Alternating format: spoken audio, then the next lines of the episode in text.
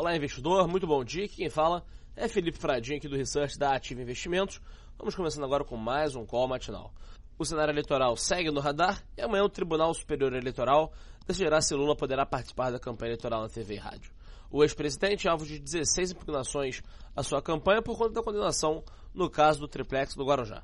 Ontem, Geraldo Alckmin foi entrevistado no Jornal Nacional e o foco foi a tolerância do PSDB com envolvidos nos esquemas de corrupção.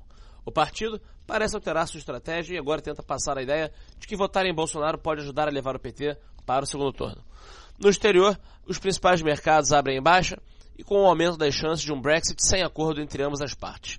E após os índices americanos renovarem máximas na véspera. O evento mais relevante do dia é a divulgação do PCI esta manhã, que poderá ditar os rumos da política monetária americana. No meio corporativo, Eletrobras é o destaque com o leilão das distribuidoras esta tarde. Além disso, Trump aprovou o aumento nas cotas de importação de aço para o Brasil e os setores envolvidos devem ter altas no dia de hoje.